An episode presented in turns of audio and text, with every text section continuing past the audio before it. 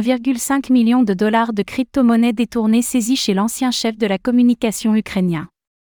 La Haute Cour anticorruption d'Ukraine a ordonné la saisie de 1,5 million de dollars en crypto-monnaies sur le compte de Yuri Shiol, ancien chef du service spécial des communications de l'Ukraine, accusé de détournement de fonds publics. La saisie comprend 1,2 million de dollars en USDT, le reste étant en Tron, Tron, et une petite partie en Bitcoin, BTC.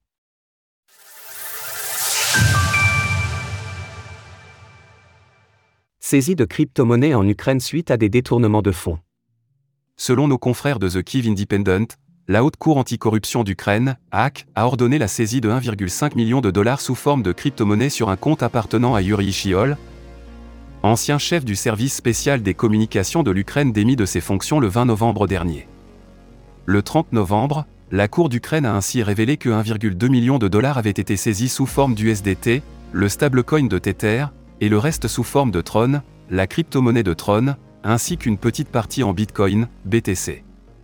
En dehors de l'aspect relatif aux crypto-monnaies, les autorités ont également trouvé 72 000 dollars et 82 000 euros en espèces chez Yuri Shiol lors d'une perquisition. L'ancien officiel du gouvernement et son adjoint Victor Zor auraient détourné 1,8 million de dollars de fonds publics initialement prévus pour l'achat de logiciels pour finalement les transformer en crypto-monnaies les achats ont été dissimulés entre les sociétés concernées et le service spécial des communications, chargé de faire le relais entre les organes gouvernementaux ukrainiens. Plus précisément, les deux individus ont tenté de payer différents services et logiciels à certaines sociétés via l'agence gouvernementale pour un montant total de 7,8 millions de dollars. Sauf qu'en réalité, les biens concernés ont été achetés à une société à l'étranger pour 6,1 millions de dollars, et Chiol et son acolyte ont tenté de garder la différence. Selon les magistrats ukrainiens, c'est la société américaine EPAM System qui aurait vendu les logiciels en question.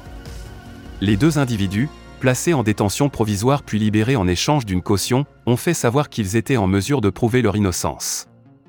Selon The Kiev Independent, l'Ukraine met les bouchées doubles pour régler les problèmes de corruption interne, cette problématique faisant partie des critères nécessaires à une éventuelle entrée dans l'Union européenne. L'Ukraine est ainsi en passe de doubler le nombre d'inculpations pour corruption en comparaison avec les années précédentes. Retrouvez toutes les actualités crypto sur le site cryptost.fr.